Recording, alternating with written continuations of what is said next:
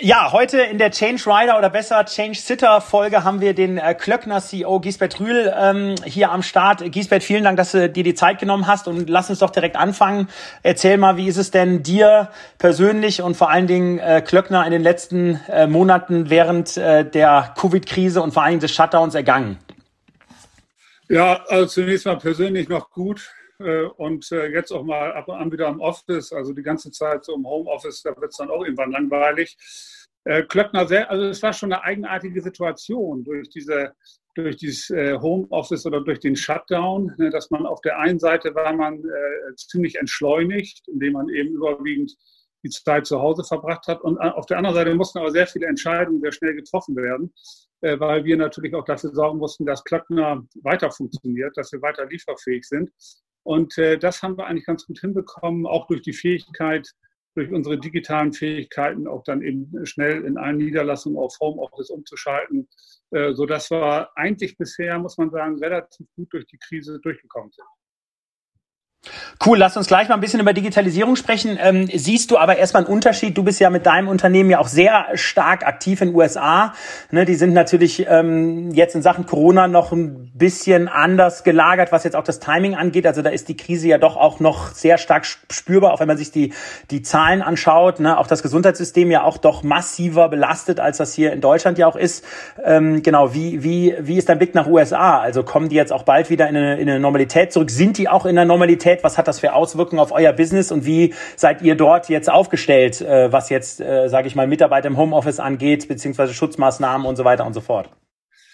Ja, ist ein bisschen differenziert. Äh, USA ist ja nicht gleich USA. Im, im Grunde genommen sind ja die, die äh, kritischen äh, Regionen sind ja einmal die Ostküste und die Westküste, während wir ja mit vielen unserer, wir haben ja knapp 50 Niederlassungen in den USA, mit vielen dieser Niederlassungen auch eher in der Mitte sind. Ne? Und äh, da muss man sagen, geht es eigentlich äh, unterschiedlich von Region zu Region. Äh, wir sind zum Beispiel weder in, äh, in New York noch in Los Angeles. Ne? Wir sind dann in Texas, wir sind wie gesagt, im gesamten Mittleren Westen. Und insofern haben wir natürlich auch dort ein, Einbrüche. Auch die Nachfrage ist natürlich schwächer geworden. Einige Bereiche wie Energieindustrie dann noch zusätzlich belastet durch den niedrigen Ölpreis. Aber auch hier muss man sagen, insgesamt kommen wir einigermaßen gut durch. Wir sind relativ, kommen wir gleich auch nochmal drauf zu sprechen, relativ optimistisch nach vorne. Okay, cool. Dann lass uns mal äh, aufs Thema Digitalisierung wechseln. Also du bist ja der, wie ich immer so schön so sagt, der B2B-Papst, ja, ähm, was ähm, das Thema Platform Economics und Customer Portal und auch Digitalkanälen, äh, Digitalkanäle zu bestehenden Kunden angeht. So der klassische Mittelständler oder auch Konzern, der das ja aktuell nicht hat, der ist natürlich hier im absoluten Panikmodus. Ne? Außendienstler können nicht rausgehen, ja, äh, können die Produkte nicht verkaufen. Man ist irgendwie doch gefangen im Homeoffice. Ne? Also digital bestellen geht ja schon mal gar nicht. Ja, Informationen digital generieren irgendwie auch nicht. So, da seid ihr natürlich ähm, weiter. Habt ihr jetzt einen Wahnsinns-Run gehabt die letzten Wochen auf die Plattform, also in Bezug auf Anmeldung? Kannst du da mal so ein bisschen was zu, zu, zu erzählen, wie ihr euch da wirklich als Vorreiter jetzt auch äh, geschlagen habt in dieser Corona, in dieser Corona-Zeit? Ja, äh, erstmal hat es in der Tat, also unsere, unsere Verkäufe übers Internet sind überproportional relativ schnell zu Beginn der Krise schon gestiegen, weil Wettbewerber eben oftmals gar nicht lieferfähig äh, waren, dann durch die Shutdowns sowieso nicht. Also diese beiden Elemente, Homeoffice und eben die Fähigkeit, unsere Produkte komplett über digitale Kanäle anbieten zu können, hat uns da schon extrem äh, geholfen. Und äh, wir sehen auch einen ganz klaren Trend, der auch nach der Krise anhalten wird. Also ich glaube, dass die Digitalisierung gerade jetzt durch Corona nochmal einen unglaublichen Push bekommen hat und bekommen wird, äh, auch nach vorne hin. Und äh, das hat uns übrigens auch dazu veranlasst, im Grunde genommen äh, unmittelbar, nachdem wir die Krisenbewältigung erstmal umgesetzt hatten, also nachdem wir dafür gesorgt haben, dass unsere Mitarbeiter auf der einen Seite sicher sind, auf der anderen Seite, dass wir weiterarbeiten können, dass wir dann darüber nachgedacht haben, na, wie stellen wir uns denn auf, für die Zeit nach der Krise und was können wir auch in der Krise jetzt noch beschleunigen, um eben dann tatsächlich noch deutlich besser aus der Krise herauszukommen. Und das ist das, was uns eigentlich, muss man sagen, im Moment mehr beschäftigt, wenn ich meinen Tagesablauf absehe, ist es nicht so sehr die unmittelbare Krisenbewältigung, äh, sondern die findet jetzt in Niederlassung statt, sondern äh, die Frage, wie wir uns äh, zukünftig aufstellen, wie wir die Transformation noch schneller umsetzen. Okay, und erzähl mal, was ist da so auf deiner Top-CEO-Agenda? Also was sind da so die Themen, wo du sagst, hey, jetzt bleiben wir bei Klöckner, wir können gleich noch ein bisschen über XOM sprechen. Es ist ja auch anderes Geschäftsmodell und ja auch eine andere Company. Aber bleiben wir bei äh, Klöckner, was sind so die Themen, wo du sagst, hey, die sind jetzt eben Beschleuniger und da müssen wir jetzt ran und da müssen wir jetzt irgendwie noch mehr investieren und noch mehr Gas geben in den Bereichen? Also sagen wir so, das große Thema ist ja im Grunde genommen, aber das war auch schon vor, der, vor Corona so, dass wir in den letzten Jahren ja erkennen müssen, nicht nur Klöckner, sondern es gilt jetzt generell, dass die Plattformunternehmen viel erfolgreicher sind als traditionelle Unternehmen. Ne? Also die sieben äh, größten äh, Unternehmen nach Marktkapitalisierung der Welt sind Plattformunternehmen. Plattformunternehmen wachsen schneller, Plattformunternehmen sind effizienter, haben niedrige variable Kosten und, und, und.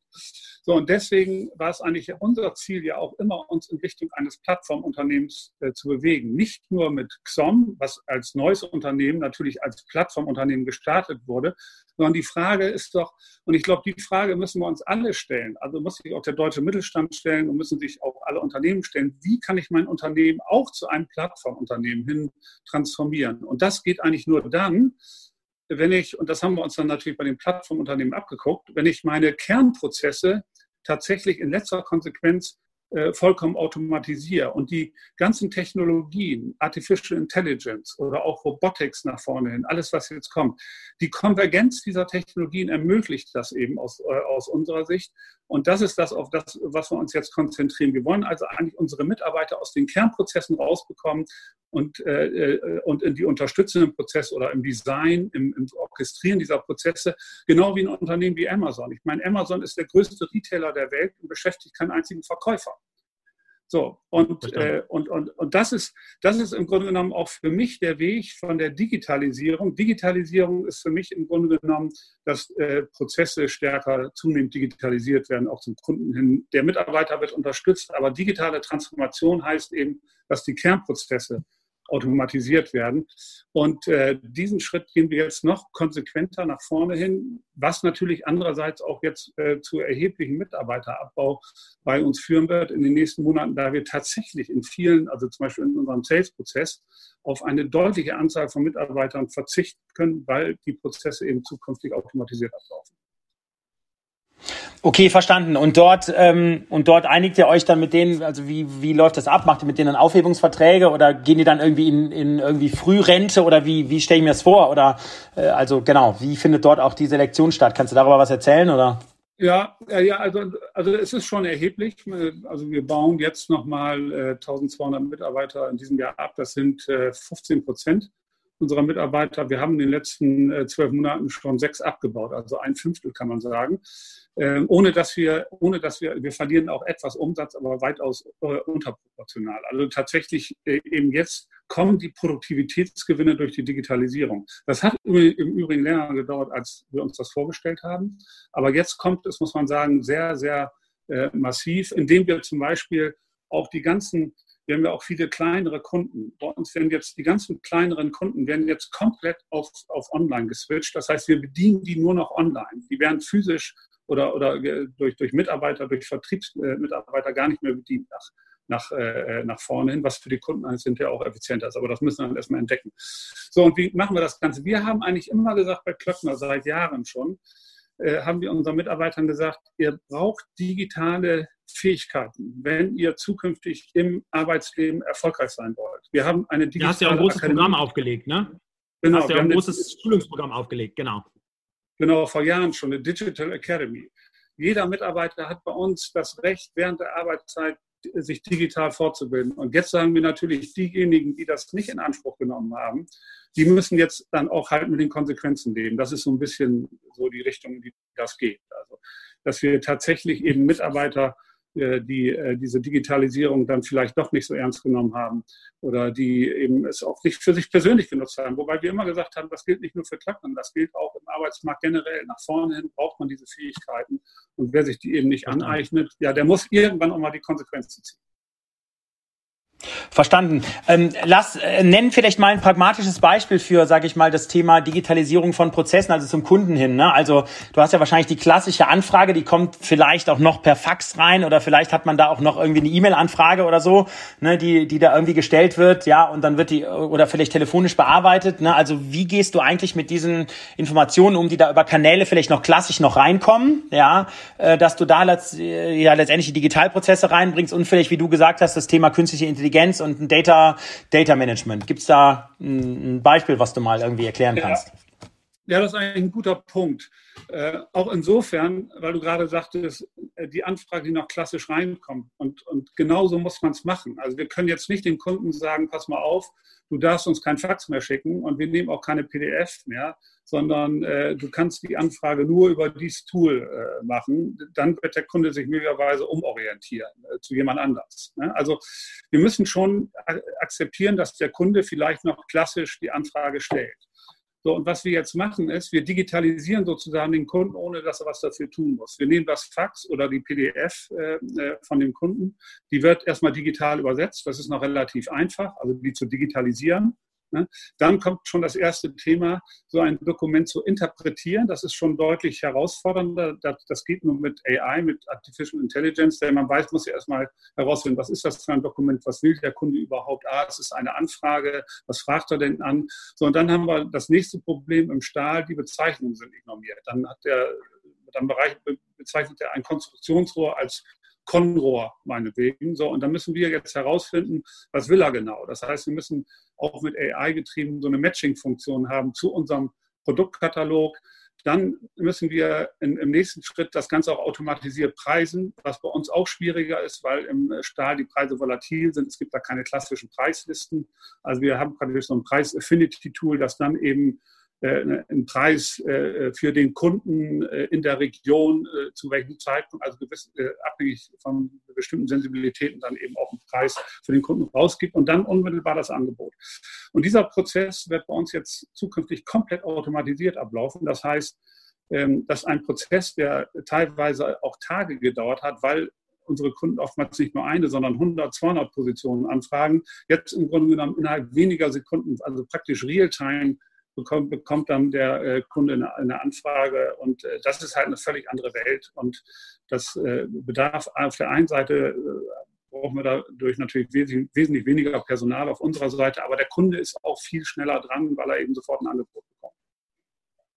Verstanden. Okay, super spannend. Erzähl mal ein bisschen was von Xom. Also das ist ja doch ein anderes, äh, ein anderes Geschäftsmodell. Vielleicht erzählst du kurz, was Xom macht und was jetzt aktuell so der Status ist. So nach, ich glaube, ihr seid ja jetzt, glaube ich, zwei Jahre nach Start, wenn ich mich richtig so äh, erinnere.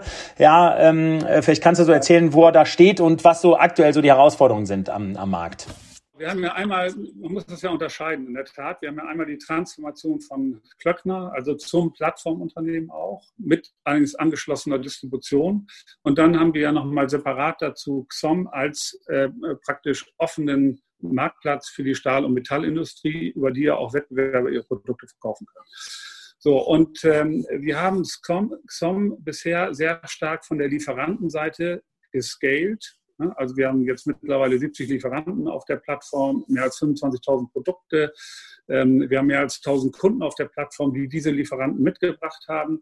Und wir sind aber jetzt dabei, durch eine Abwandlung von dem Tool, was ich gerade erläutert habe, äh, eben auch bei XOM dann auch auf der Kundenseite jetzt stärker zu scalen. Also unsere Erfahrung ist hier im B2B, es ist schon etwas, es ist schon sehr viel komplexer oft als im B2C. Ähm, um eben so eine Plattform äh, zu ähm, äh, scalen. Aber wir haben ja zwei Wege gefunden, wie wir auf der Lieferanten- und auf der, auf der Kundenseite äh, scalen. Und deswegen gehen wir davon aus, dass dieses Jahr das Momentum bei XOM auch deutlich zulegen wird. Allerdings auch äh, zugegebenermaßen hat hat, hat es einige Zeit gedauert, bis wir das richtig adjustiert hatten, bis richtig klar war, wie man das am besten scaled. Dazu kommt übrigens noch als, als äh, besondere Problematik in unserer Industrie, das sind oft auch lokale Geschäfte. Das heißt, man hat auch lokale Cluster. Man hat nicht nur jetzt einen nationalen europäischen Markt, den man bedient äh, äh durch Amazon mit Pack-and-Ship äh, äh, sondern wir haben eben auch lokale Cluster. Äh, und wir müssen deswegen auch in jedem lokalen Cluster in der Lieferfähigkeit. Das ist nochmal eine besondere Problematik, aber wir äh, haben das Thema, glaube ich, jetzt gelöst. Verstanden. Kommen wir mal ein bisschen was zu eurer Kundenseite, also vielleicht auch der klassische Mittelstand, der über euch sourced. Ähm, wie hat sich der denn jetzt verändert durch Corona? Also ich meine, wir haben ja vor Corona, haben wir zwei ja ganz viel gesprochen und kommuniziert und da haben wir ja gesagt, also das, was Dorobert ja sagt, es fehlt der Mut, das Thema mal Dinge auszuprobieren, ja, auch mal irgendwie mal ein bisschen schneller zu sein und nicht immer in dieser komplexen Ingenieurswelt, äh, Produktwelt zu, äh, zu verharren. Ja, ähm, hat sich das ein bisschen durch Corona geändert? Wie ist da so dein, so dein Blick drauf? Ja, vielleicht ist es noch zu früh. Ich hoffe, also ich hoffe, dass äh, die Erkenntnis gereift ist, äh, dass wir, dass eben diese Themen jetzt, äh, äh, dass jedes Unternehmen diese Themen stärker vorantreiben muss. Ich meine, wir haben ja die Beispiele auch, wo es nicht gut funktioniert hat. Wir brauchen ja nur auf die deutsche Automobilindustrie zu schauen. Und ohne mal in die Details zu gehen, aber wenn ein Unternehmen wie Tesla eine höhere Marktkapitalisierung hat als Volkswagen, BMW und Daimler zusammen, dann ist ja offensichtlich irgendwas schiefgelaufen oder irgendwas ist nicht so richtig gut gelaufen, wenn das ein Unternehmen ist, was nur einen Bruchteil der Fahrzeuge herstellt. Also ja. dieser, dieser, dieser, dieser Wandel, der ist, ja, der ist ja zum Teil schon weit fortgeschritten und diese ganze Umstrukturierung. Und deswegen äh, darf man im Grunde genommen überhaupt keine Zeit mehr verlieren, sich jetzt mit diesen Themen ähm, äh, zu beschäftigen äh, und, und nicht nur, indem man eben anfängt, jetzt, wie wir es damals gemacht haben, mit ersten Produkten, sondern man muss sich natürlich auch schon sehr viel auch strategischer überlegen, was man damit erreichen will und, und, und.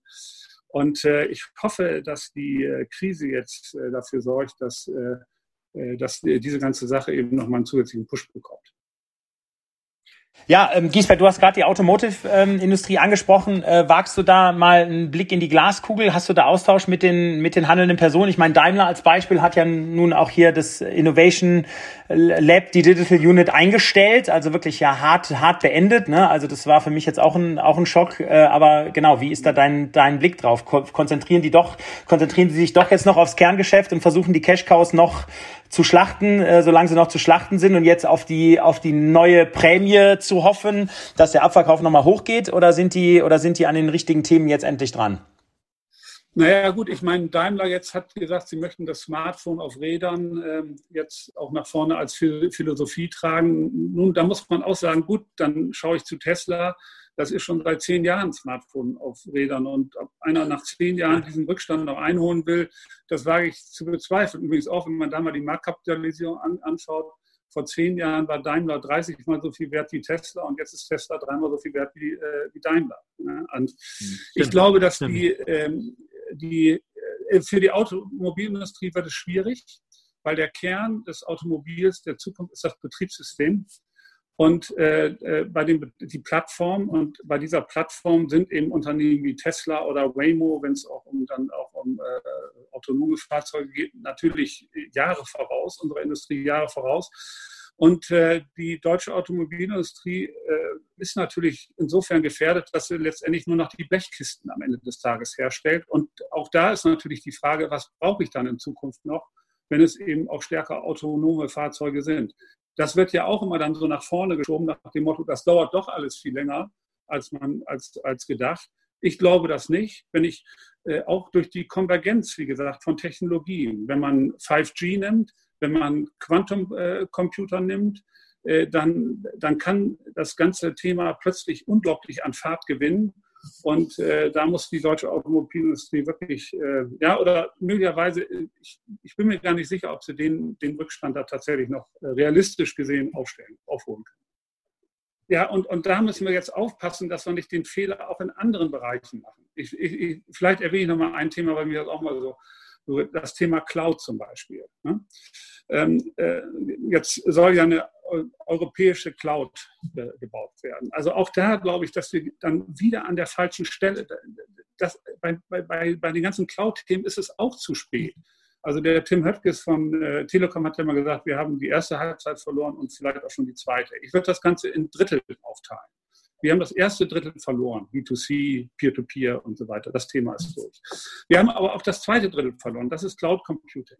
Äh, da werden wir gegen Amazon Web Service und Microsoft und, und, und äh, Google, äh, da werden wir nicht mehr gegen ankommen. Und es hat auch überhaupt keinen Zweck, jetzt versuchen, eine europäische Cloud äh, äh, zu entwickeln. Das ist aus meiner Sicht völlig chancenlos. Wir sollten uns aber da, und da haben wir noch eine Chance, im dritten Drittel darauf konzentrieren, wie wir damit umgehen, wie wir das anwenden, wie wir die Cloud-Technologien anwenden auch für meinetwegen der Industrie 4.0 und diese Dinge. Dass wir also oben auf der Cloud unsere Anwendungen bauen. Und ich glaube, da, und das ist ja auch das, was wir bei Klöckner machen, wir bauen ja auch keine Cloud, sondern wir sagen, wir nehmen die bestehenden Technologien und bauen dann unseren Marktplatz oben auf dieser Cloud oben drauf. Und darauf sollten wir uns konzentrieren. Und da haben wir dann, ähm, äh, glaube ich, schon noch eine Chance, wenn wir jetzt schnell reagieren. Verstanden. Danke, Giesbert. Das war ja schon fast ein gutes Schlusswort. Ich habe aber noch ein paar Fragen. Ähm, äh, jetzt ähm, gibt's ja, also vielen Dank dafür. Jetzt gibt's ja viele Menschen, die Corona ja wirklich auch als Chance sehen und die sagen, hey, das ist jetzt irgendwie ein Booster in unterschiedlichen Bereichen. Ähm, wie siehst du das? Und vor allen Dingen, was ist so deine Vision? Also wenn man so wirklich sagt, okay, was ist das, was man jetzt wirklich aus der Corona-Krise als Wirtschaft, als Gesellschaft, vielleicht auch die Politik, können auch gerne mal über Politik sprechen, wirklich auch machen kann, auch wirklich lernen kann, nach vorne raus, was auch wirklich Mut, Mut stiften kann, ja. Also einmal ist es so, dass man natürlich im Grunde genommen, große Umstrukturierungen sind immer leichter in Krisen möglich als in normalen Zeiten. Also auch als Unternehmen oder sollte man tatsächlich jetzt die Krise nutzen, um eben auch größere Umstrukturierungen vorzunehmen. Von der Politik her ähm, glaube ich, dass der Ansatz, äh, Hilfe zu leisten, ist richtig. Was aber jetzt passiert, geht, glaube ich, auch wieder in die falsche Richtung, dass alles eben mit der Gießkanne äh, ausgebreitet wird. Das versucht jeden es wird versucht, jeder Branche und, und jedem Unternehmen und, und, alles über Wasser zu halten. Äh, auch äh, gerade von dir angesprochen, die Prämie im, im, Automobilbereich auch dann für Verbrenner und für Diesel. Also damit wird ja im Grunde genommen dann möglicherweise sogar das Gegenteil erzeugt. Das heißt, dass ein völliger Strukturwandel wiederum geschoben wird. Wir müssten eigentlich diese Krise nutzen, um diesen Strukturwandel auch in Deutschland und Europa stärker voranzutreiben, indem eben in digitale Infrastruktur massiv investiert wird.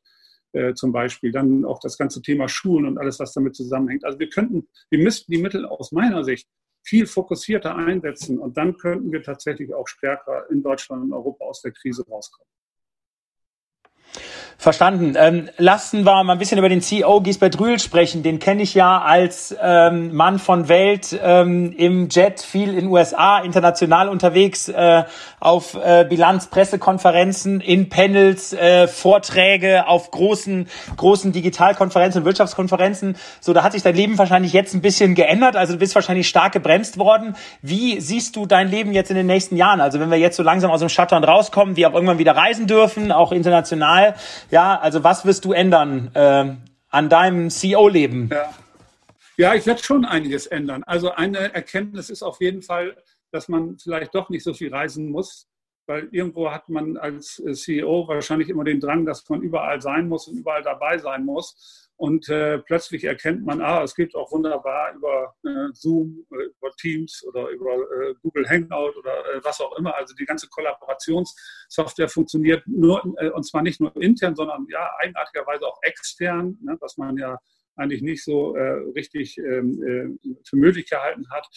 Also, und, und man erkennt natürlich, dass es auch sehr effizient ist. Das heißt, ähm, wenn ich jetzt äh, für ein Meeting irgendwo anreisen muss oder über einen Teich fliegen muss und habe da einige Meetings, und ich kann die hier im Grunde innerhalb von drei, vier Stunden am, am, am, Schreibtisch absolvieren, dann ist das natürlich auch sehr effizient. Es wird einen Mix geben. Natürlich, man kann jetzt nicht alles nur noch über, über äh, Zoom machen. Es wird einen Mix geben, aber ich glaube, eins kann man äh, schon voraussagen, also zumindest für mich gilt das, dass ich deutlich weniger reisen werde. Aber ich glaube, dass, auch, dass das generell ein Trend sein wird, dass weniger gereist wird. Es wird sicherlich auch äh, äh, weniger innerhalb der Unternehmen gereist. Also wir haben jetzt bei Klöckner auch gesagt, interne Reisen nur noch, wenn unbedingt dringend notwendig. Ansonsten bitte alles eben über Kollaborations- äh, Collaboration Software. Also ich glaube, da ändern sich die Dinge schon, also auch für mich persönlich nach vorne was vielleicht auch gar nicht so schlecht ist. Ich meine, du bist ja noch ein junger Kerl, aber in meinem fortgeschrittenen Alter ist es ja auch gut, wenn man dann nicht mehr permanent am Reisen ist. Ja, das stimmt. Aber ich, ähm, also ich werde mich daran auch orientieren und die Reisen also drastisch reduzieren. Genau. Also mal hier mal schauen. Okay, ja, Giesbert, vielen Dank. Gibt's noch mal einen Appell, Lars man dort liest nach draußen, zu wem auch immer, zur Politik, zur Wirtschaft, äh, zum Mittelstand, ähm, der wirklich Mut macht äh, nach vorne raus und wo du sagst, hey Leute, das, äh, das sind die Themen, die jetzt, äh, die jetzt angepackt werden müssen. Ja, vielleicht nochmal so generell. Also ich bin seit 35 Jahren bin ich ja im Geschäft und äh, ich habe äh, da äh, viele, wirklich viele Krisen durchlebt. Und eine Erfahrung war eigentlich immer gleich, vorher sah es immer schlimmer aus, als es hinterher war. Und so gesehen würde ich sagen, am Ende des Tages kommen wir hier vielleicht auch alle besser raus, als wir gedacht haben. Cool. Giesbert, vielen Dank, alles Gute. Ähm, bleib weiterhin äh, mutig und so engagiert und vor allen Dingen äh, umsetzungsstark. Ich drücke die Daumen äh, für dich und wir sehen uns äh, bald hoffentlich persönlich wieder. Dank dir. Freue mich drauf. Also, bis dann. Ciao. Ciao.